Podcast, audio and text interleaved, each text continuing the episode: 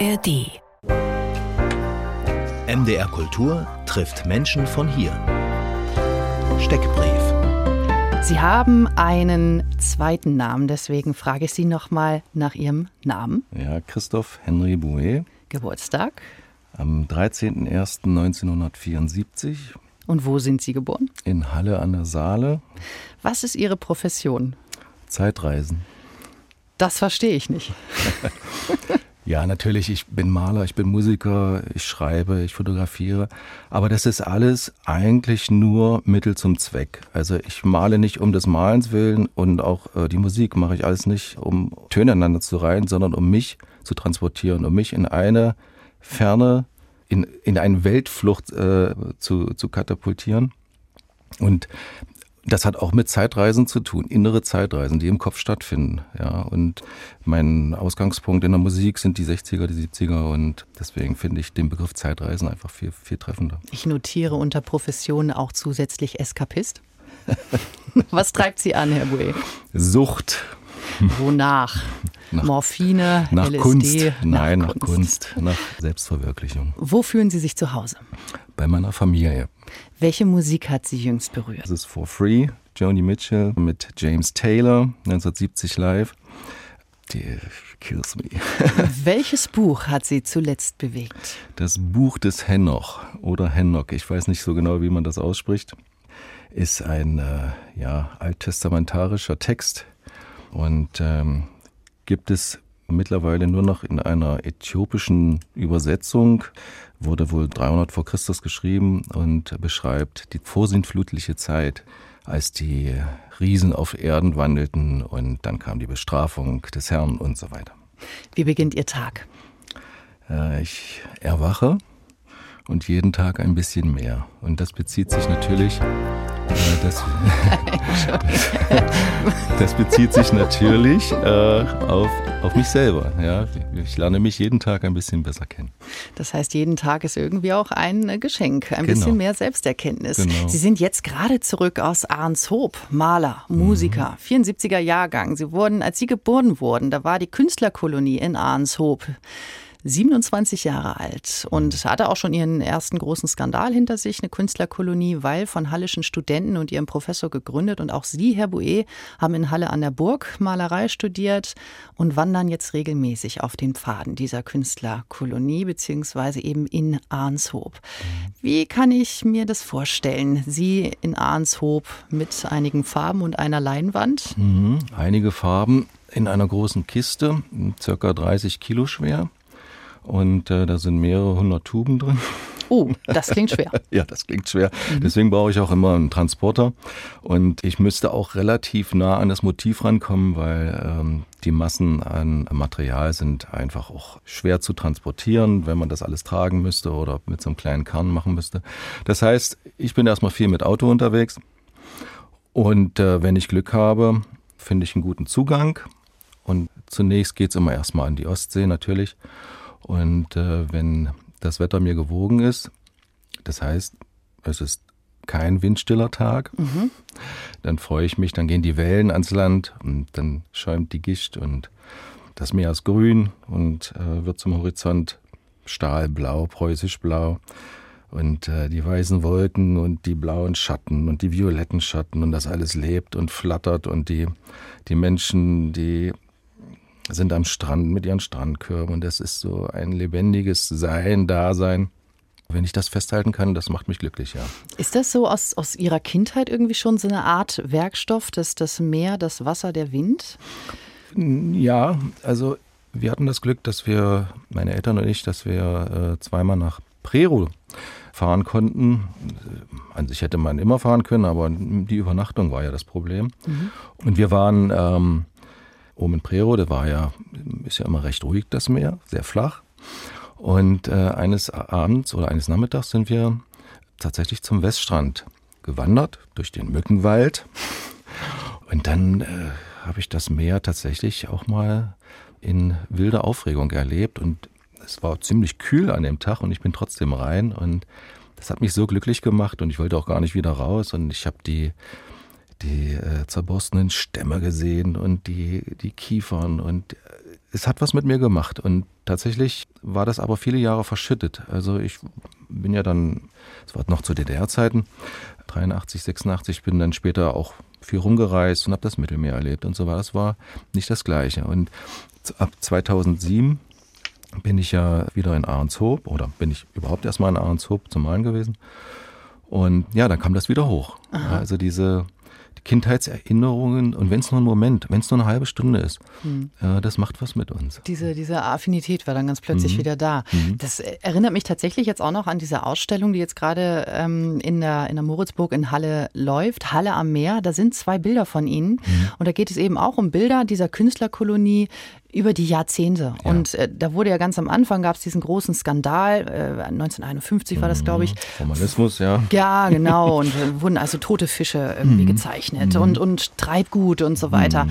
Und da hatte man sich also drüber mokiert, also soweit, dass auch tatsächlich einige dieser Künstler dann nachher abgewandert sind. Mhm. Und ich merke aber, dass dieses Material, also Treibgut, Sie haben jetzt eben auch schon mhm. von geborstenem Holz gesprochen, das scheint eine Faszination zu haben. Ja, das ist ein Objekt, wenn man das entsprechend äh, ins Museum stellen würde, so ein, so ein äh, Treibgut, so, das hat ja eine Schönheit, die ist ja, äh, kommt ja einer Plastik gleich. Ja, teilweise noch schöner, weil hat die Natur geformt. Und das ist so inspirierend natürlich. Ja, und das ging ja den, den Leuten vor 200 äh, Jahren nicht anders, wenn die äh, Strandbilder oder wir können noch weiterschauen ähm, in die, ins, ins äh, 17. Jahrhundert. Die alten Holländer Dort fand sich das auch äh, im Bildinventar wieder. Ich sag ja, die Zeiten vergehen, die Zeiten kommen, die Zeiten gehen, aber bestimmte Dinge sind uns allen gleich. Die Faszination für, für all das, was uns umgibt an schönen Orten, das war vor tausend Jahren nicht anders als heute und wird in tausend Jahren auch so ich assoziiere das gerade so ein bisschen mit Anselm Kiefer, der ja 45 ja. geboren ja, ist ja. und so in diesen Ruinen als Kind gespielt hat und in Donau-Esching also zerborstene Steine und, und, und Bauschutt eigentlich in den Händen hatte und das hat ihn ja Und sein Leben lang abgearbeitet ja, hat. Ne? Das ist ja irre. Also ich kann mir vorstellen, dass es vielleicht so ähnlich funktioniert, wenn man irgendwie so eine Erfahrung am Meer gesammelt genau. hat. Genau. Ich habe mir ihre Bilder natürlich auch eingängig nochmal angeguckt in der mhm. Moritzburg und habe das Meer in vielen Arten und Weisen irgendwie auf den Bildern entdeckt. Also da hängen zwei zwei von ihnen. Eines mit einem Reddach, mit einer Karte drauf mhm. und eines mit Strandkörben vor aufgewühlter Ostsee. Und ich habe dann dieses Bild einmal im Spitzen von der Seite gesehen und aufgetürmte Farbwellen mhm. eigentlich gesehen. Also quasi mhm. auch nochmal ein Meer aus Ölfarbe. Mhm. Herr Bue, da haben Sie ganz schön dick aufgetragen. ja, ja. Was das ist das für eine Technik? Das ist eine Technik, die eigentlich notgedrungen entsteht. Also äh, das Temperament geht beim Malen mit mir durch. Das ist beim Zeichnen auch. Beim Zeichnen merke ich, dass ich einen, einen gewissen Schwung in der Hand habe, eine, eine Form mit einem entsprechenden äh, Verb vortragen will. Und das hatte ich viele Jahre in der Malerei tatsächlich äh, nicht verwirklichen können. Und irgendwann kam das dann und ich habe gemerkt, die dünne Farbe hindert mich tatsächlich daran, diesen Gestus so ausführen zu können, wie er eigentlich ausgeführt werden müsste. Und wenn man schon dick anfängt, also mit einem normalen Zustand von Farbe, nicht verdünnt, ja, wie geht's denn dann weiter? Also man hat natürlich im perfekten Moment in der ersten Schicht schon das Bild angelegt und dann bleibt das stehen und das dauert vielleicht 20 Minuten. Dann sind die Bilder auch dünner, aber das ist natürlich ein seltener Zufall. Mhm. Und meistens ist es ja Arbeit von mehreren Stunden.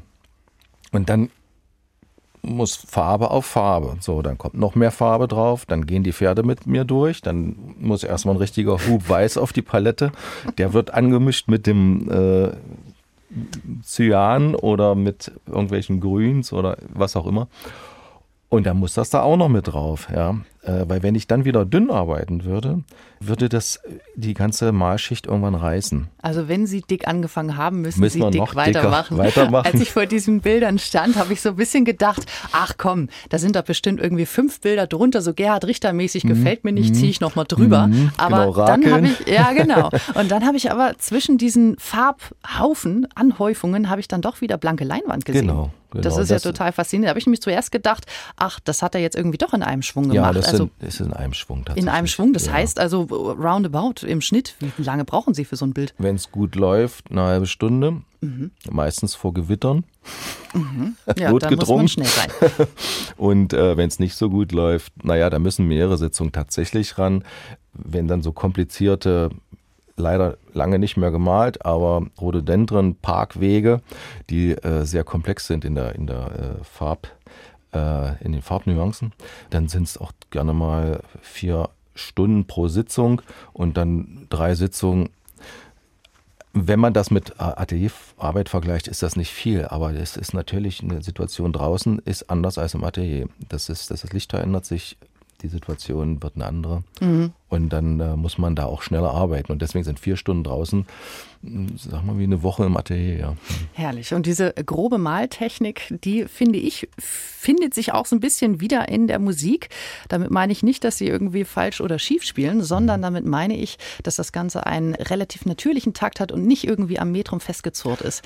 Wir hören jetzt in einen Titel von Ihnen rein, der heißt Santa Cruz vom Album Roadkill Madness. to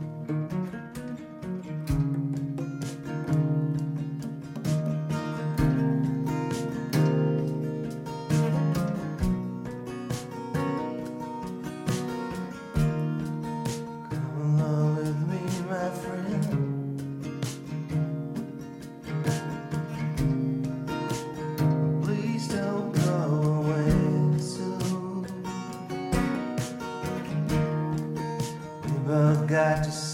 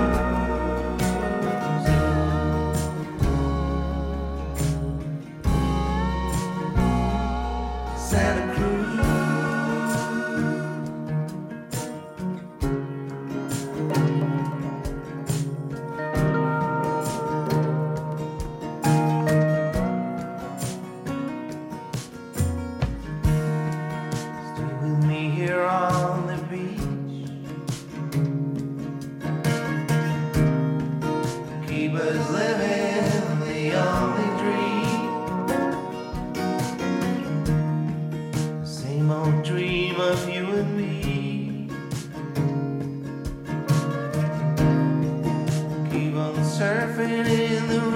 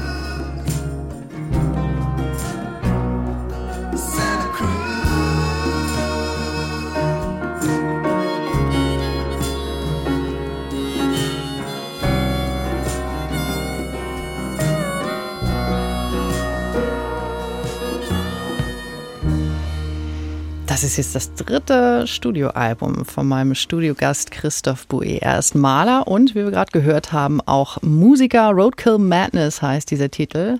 Und alles zu Hause aufgenommen oder wo kommen die Aufnahmen her? Ja, zu Hause bei diesem Album und also im Atelier, mehr oder weniger. Und äh, davor war es äh, eine ehemalige Panzerwerkstatt in Magdeburg. Aha. Und ja, also es sind keine Studioatmosphäre, sondern es sind ganz normale Räume, die ihren eigenen Charakter haben. Ja, dank der modernen Technik geht das natürlich. Und Sie haben dieses Album mitgebracht. Und zwar, ich, ich habe es ehrlich gesagt im Internet gesucht mhm. und es nicht wirklich gefunden. Also so auf mhm. diesen Streaming-Geschichten. Und jetzt äh, kann ich es ja so richtig in der Hand halten. Das mhm. ist ein Boxset, was Sie hier mitgebracht haben. Mhm. Einmal Vinyl und einmal als CD. Und da einmal sind jede Menge schöne Dinge mit dabei. Es ist gerade wie Shopping im Radio. Keine CD. Keine CD dabei. USB-Stick. Was? Weil ah. Auf eine CD passt kein hochauflösendes Audio. Das ist also, Aha, da gehen 8 Gigabyte drauf und die brauchen wir dann auch für die High-Res-Audio-Files. Alles klar, okay. Also hier ist, hier ist so ein, so ein Papierumschlag. Ich mache den mal auf und ja, hoffe, dass da jetzt ein Stick drin ist. Ich hoffe es auch.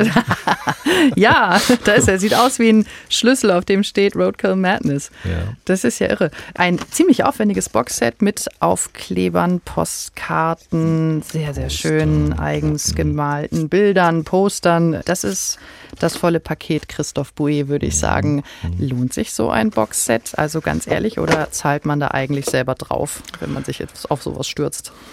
Ähm. die Arbeit wird natürlich nicht bezahlt. Wir ja. sind froh, wenn wir die Ausgaben wieder drin haben. Aber darum geht es ja auch nicht. Es geht ja um Selbstverwirklichung, es geht um eigene Formate, es geht um eigene Ideen und dass das Produkt tatsächlich nachher dann fertig vor einem steht. Und wenn es jemand haben möchte, dann freuen wir uns. Okay. Das Steckenpferd, wir haben es jetzt eben schon gehört, ist so ein bisschen der Country, ist so ein bisschen ähm, Hank Williams, Neil Young, J.J. Cale. Und wenn ich mir jetzt auch so diese, ja, es sind quasi Polaroid-Bilder, die ich hier so sehe, mhm. wenn ich mir die anschaue, es geht in die USA. Was sind das für Bilder? Waren Sie selber da? Haben Sie die aufgenommen oder wo kommen die her? Also ich war noch nie in den Staaten. Ich war in den 90ern, war ich einen Monat in Kanada. Mhm. Und ähm, ja, und jetzt kommt der Mann, der noch nie in den USA war, mit Hunderten von Polaroids aus den Straßen des weiten Westens. Das ist wirklich verrückt. Klären Sie mich auf. Ja, ja. Es gibt ja diese wunderbare Erfindung Google Street View. Und ich hatte vor vielen Jahren, hatte ich äh, das für mich entdeckt, ich hatte das gar nicht auf dem Schirm und habe dann gesehen, Mensch, das sind ja Bilder. Ja, also diese Roboter, das, das ist ja, da fährt jemand mit diesem Auto durch diese Straßen, egal wo, in was für abgelegenen Gegenden. Und da oben ist eine Kamera, das sind glaube ich neun Kameras in so einem Ball und äh, so, ein, so ein Software steuert also diese Kameras und geht dann immer regelmäßig, werden die ausgelöst. Das heißt also automatisierte ja, Fotos, 3D-Fotos entstehen. Und die werden dann online gestellt und das kennt ja jeder. So, und ich, ich war völlig erstaunt, was für also wie, wie, wie schön das äh, auch als Bild wäre. Ja? Und ich dachte tatsächlich, äh, könntest du malen. Also mal ganz was anderes, nicht selber erlebt, sondern den Filter, auch vielleicht ein bisschen die Erinnerung an Kanada natürlich. Und ähm, dann habe ich da meine Polaroid-Kamera genommen und habe das als Screenshot.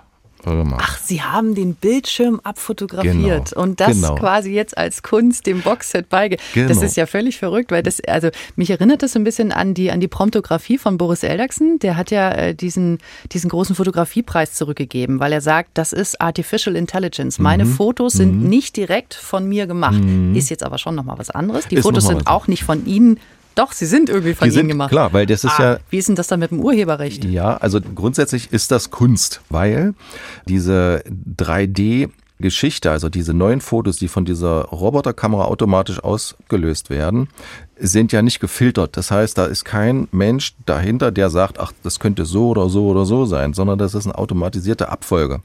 Und ich komme jetzt als erster Mensch dazu und sage, diese kleine Ecke da hinten diese Hausecke und da, wo das Auto steht und da, wo diese Palme vielleicht davor ragt, das wäre ein Bild für mich. Und dann zoome ich da rein und fotografiere das ab. So, das heißt, ich bin der Erste, der das filtert. Und ähm, Der wunderbare Kunsthistoriker äh, Wolfgang Ulrich mhm.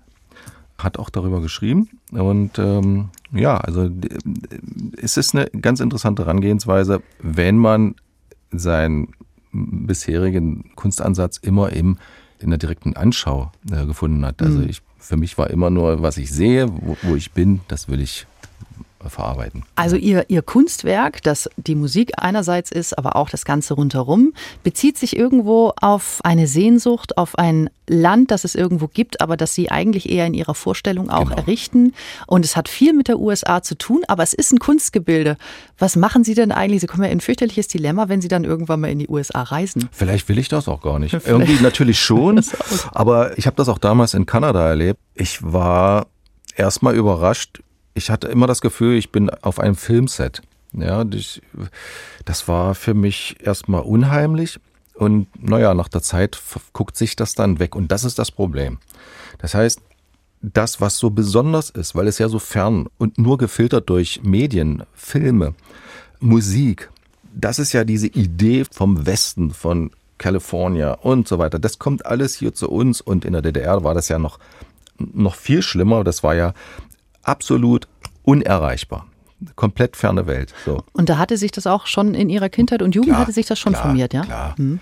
Das ist ja. Äh, jedenfalls, äh, als ich dann dort war, hat sich das dann, ja, dieses Fieber darüber hat sich dann abgekühlt und das war sehr ernüchternd. Und zum Schluss habe ich gesehen, naja, gut, also die Natur ist großartig, ist unendlich weit. Ich bin durch ganz Kanada auch mit dem Zug gefahren und äh, habe die Weite wirklich in tagelangen Zugfahrten erlebt und ist ja nicht wie mit dem Flugzeug, ja, oder mit, ich bin auch mit dem Bus und getrennt und so weiter. Also das war schon, schon sehr spannend.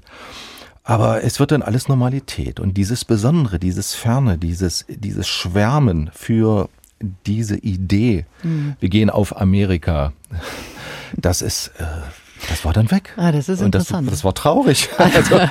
also. Teil ihrer Kunst ist die Ferne, kann man sagen. Ja, es ja, trifft ja, ja auf Ahrenshoop ja. zu, wo sie aber immer wieder sind, vielleicht mhm. aber dennoch immer wieder auch abrücken müssen, weil sie ja nun mal nicht dort wohnen. Ja. Und, Viel Frankreich. Äh, viel Frankreich, ja. ja. Das ist in ihrem Nachnamen. Ihr mhm. Vater ist Franzose, wenn ich das richtig ja, erinnere. Wir sind äh, alle Franzosen. Äh, mein Großvater war vor allen Dingen Franzose. Ah ja, okay. Ähm, wir kommen aber trotzdem noch mal auf Ihre Musik zu sprechen. Roadkill Madness. Mhm. Was, was bedeutet das? Also der Wahnsinn, ein Tier tot zu fahren. Roadkill ist ja, glaube ich, das Tiere totfahren auf Straßen. Ne? Ja, ja, ja, mhm. ja. Wildunfall. Mhm, mhm. Der mhm. Wildunfall. Der Wildunfall Wahnsinn hat den Protagonisten des Titelsongs befallen. Oder vielleicht hat er das, so genau weiß man das gar nicht. Also er erlebt auf alle Fälle, äh, er ist auf der Flucht vor einem Geldeintreiber und ähm, er lebt dann irgendwie so merkwürdige Stationen und sieht, wie Menschen merkwürdig agieren, fremd agieren. Und irgendwann landet er dann in so einem Motel und sieht Filme, die es nie, nie gab und, und, und Dämonen und so weiter, die nähern sich ihm und vielleicht bloß in seiner Vorstellung. Auf alle Fälle hat er das Gefühl, dass er in die Hölle hinabgezogen wird. So. Und das hat ja was mit Wahnsinn zu tun. Das heißt, irgendwas wird in seinem Geist passiert sein. Und dadurch, dass das auf der Straße alles spielt und unterwegs, Roadkill Madness. Mhm. Das ist, das ist eine Idee, das ist, ist tatsächlich eine Wortschöpfung.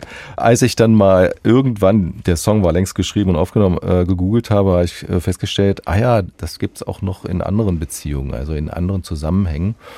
Naja, aber egal.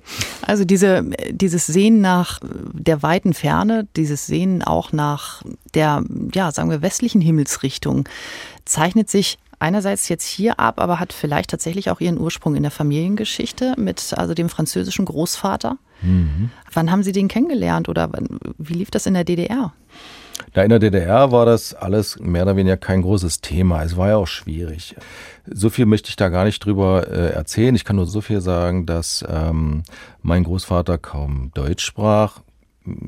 Verstanden hat das wohl gut. Also die Kommunikation mit ihm verlief sehr schlecht. Ja. Ich sage ja, die, meine Lebensmaxime, die Zeiten ändern sich. Meine Großmutter hat zu meiner Mutter damals gesagt, zu DDR-Zeiten, du wirst noch mal eines Tages in Paris über den Champs-Élysées laufen. Und das muss man sich mal vorstellen, das ist, war ja völlig undenkbar. Mhm.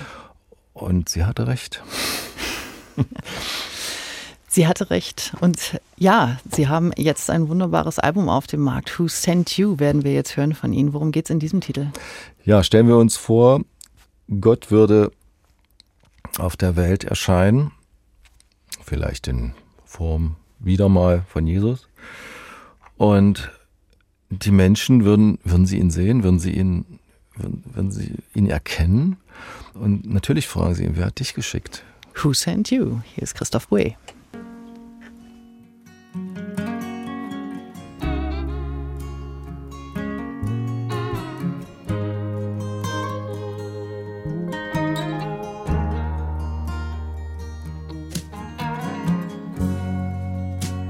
a circle they stood and no one talked.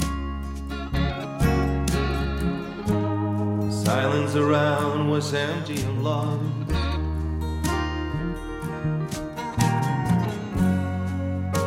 Some man and a girl who hit her head. When I came onto the land.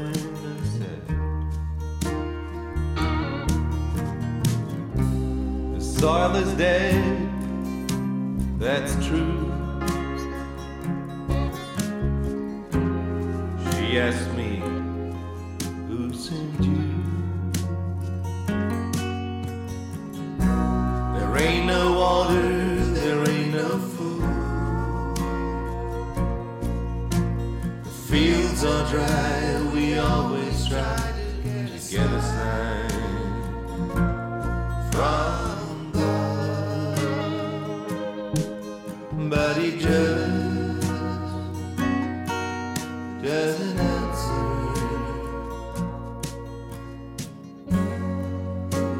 Days later in the city, I walked along the street. Here in the south, it's hot, and the asphalt burns my feet. A homeless man on the corner tried to smoke, then cried. When I passed by,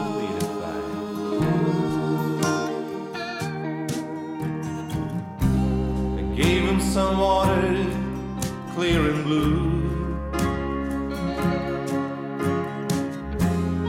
Yes, me, who you?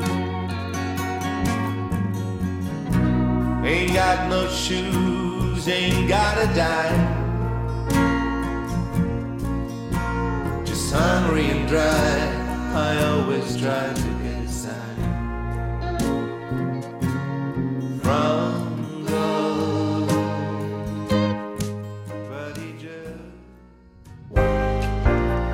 MDR Kultur trifft Menschen von hier. Fragebogen. Christoph Bouet, haben Sie ein Vorbild oder eine Lebensmaxime? Zeiten ändern sich. Welches Bildungserlebnis ist Ihnen in Erinnerung geblieben? Ja, ich habe lange überlegt. Aber ich fand eine Sache sehr, sehr wichtig für mich und das war, Neil Young hat mal in einem Interview vor vielen Jahren über Zweifel gesprochen. Und da sagt er, der Film trägt euren Namen. Er ist euer Leben, es ist euer Film. Das fand ich großartig. Was ziehen Sie für sich daraus? Äh, der Zweifel wird immer da sein, ja, und die Angst wird immer da sein. Misserfolg lauert hinter jeder Ecke. Aber wir müssen das, wir müssen da durch, ja. Und das ist unser Leben. Wir sind die Hauptdarsteller. Und wir haben die Aufgabe, dieses Leben auszufüllen, unser Leben. Schließt sich die Frage an, wann fühlen Sie sich am lebendigsten? Mhm.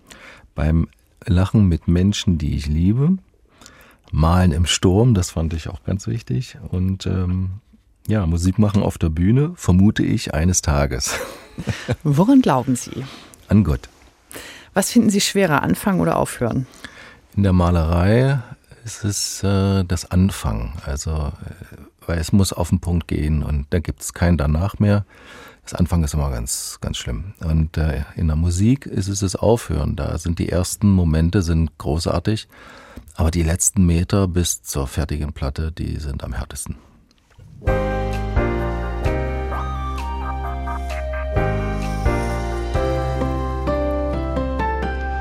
Was Sie jetzt gerade aufgehört haben, ist eben doch den Aufenthalt in Ahrenshoop. Sie sind gerade wieder zurück vor ein paar Tagen.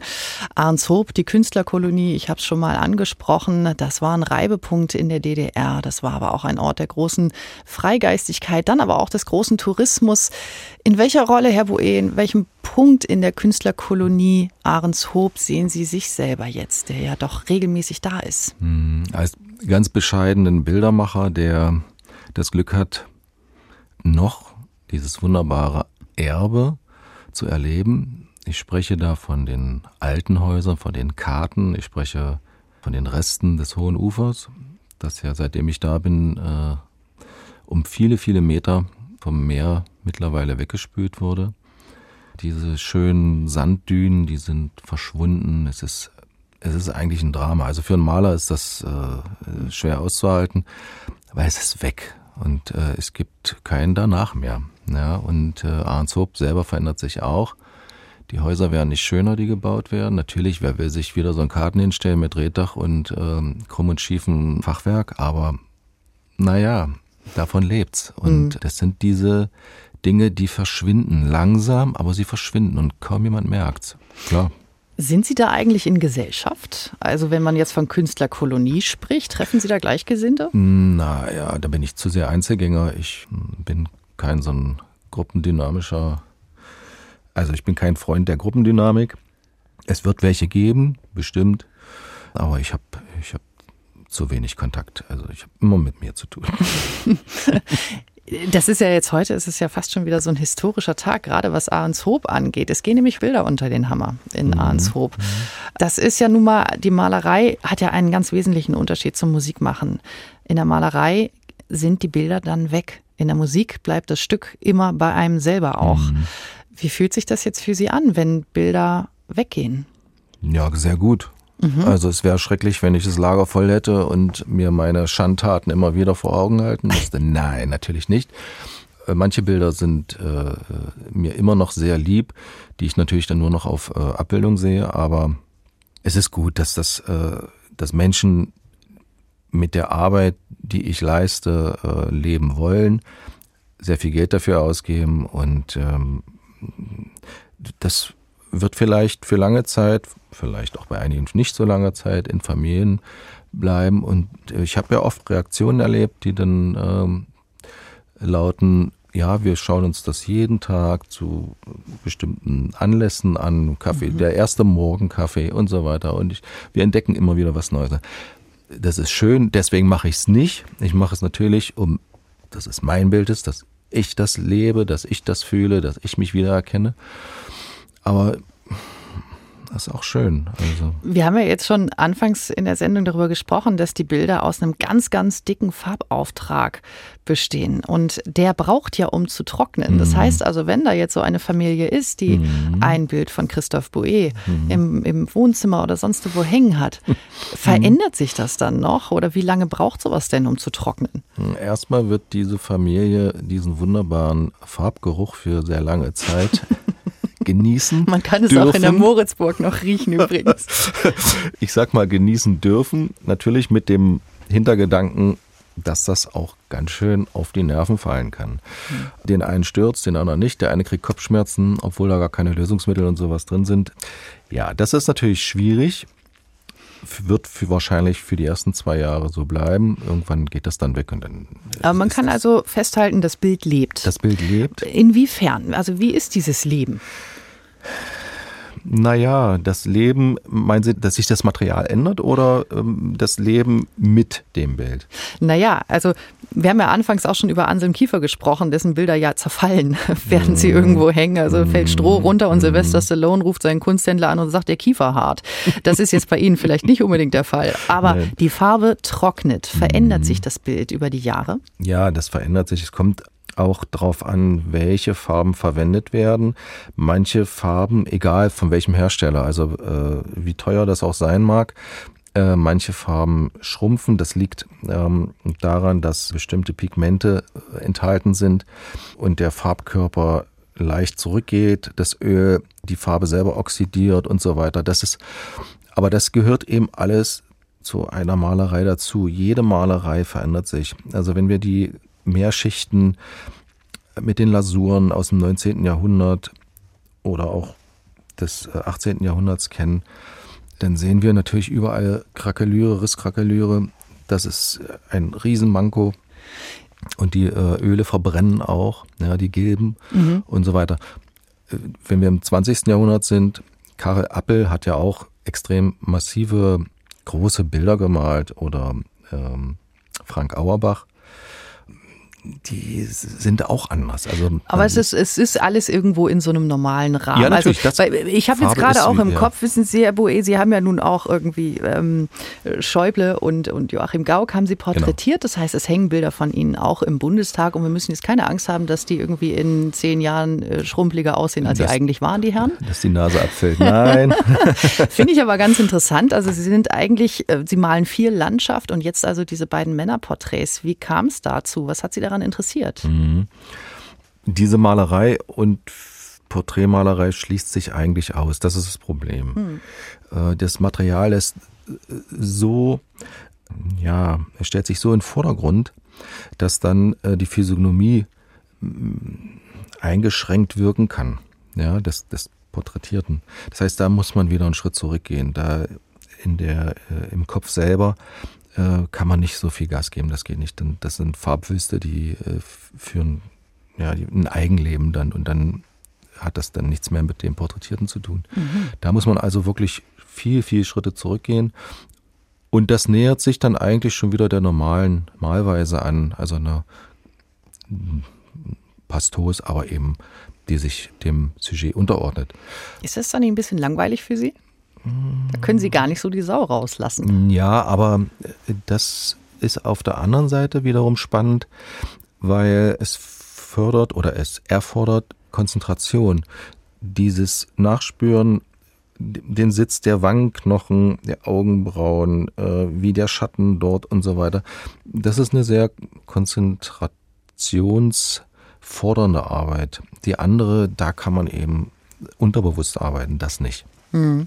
Winston Churchill ist ja mal porträtiert worden, 1954. Das Bild wurde dann öffentlich enthüllt und Churchill hasste es.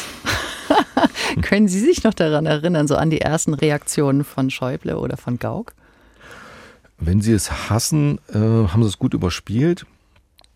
äh, es, es sah so aus, dass man die Arbeit gutiert hat und ähm, damit leben kann, auch für längere Zeit, ja. Hm, also dann doch, also ich stelle mir das halt sehr schwierig vor, ne? Also jemanden zu porträtieren und zu wissen, er wird in irgendeiner Weise in besonders starker Beziehung zu diesem Bild treten. Mhm. Aber naja, ich, das sind ja Personen öffentlicher, äh, das öffentliche Personen.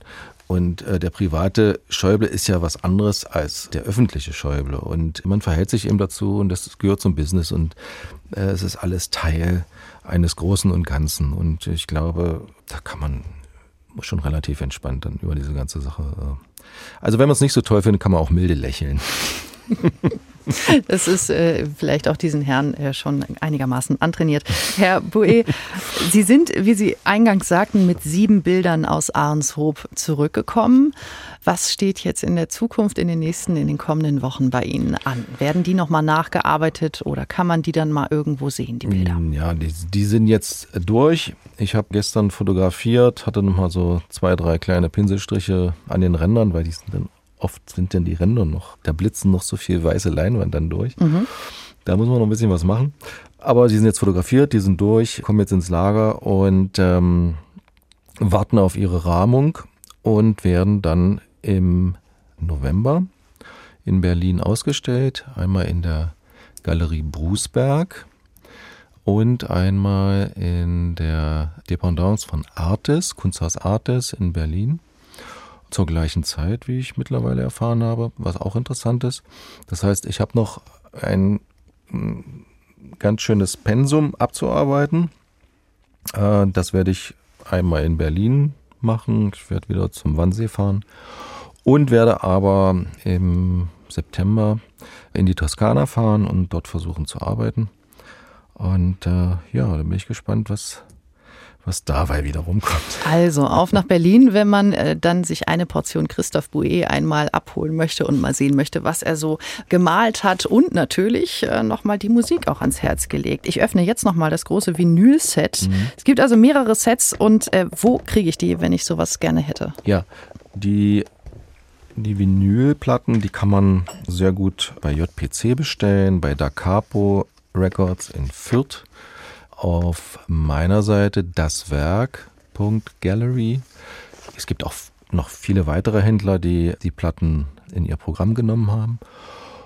Und äh, ja, also es ist äh, wesentlich mehr drin als Platten. Es sind natürlich, mhm. wie gesagt, auch äh, Zeichnungen von ihnen mit drin, ja. es sind Fotografien und so weiter. Ich glaube, es macht ganz schön Spaß, darin mhm. rumzublättern und das werde ich jetzt auch gleich nochmal tun nach der Sendung, denn das hört sich jetzt nicht unbedingt spannend weg, wenn ich da durchblätter.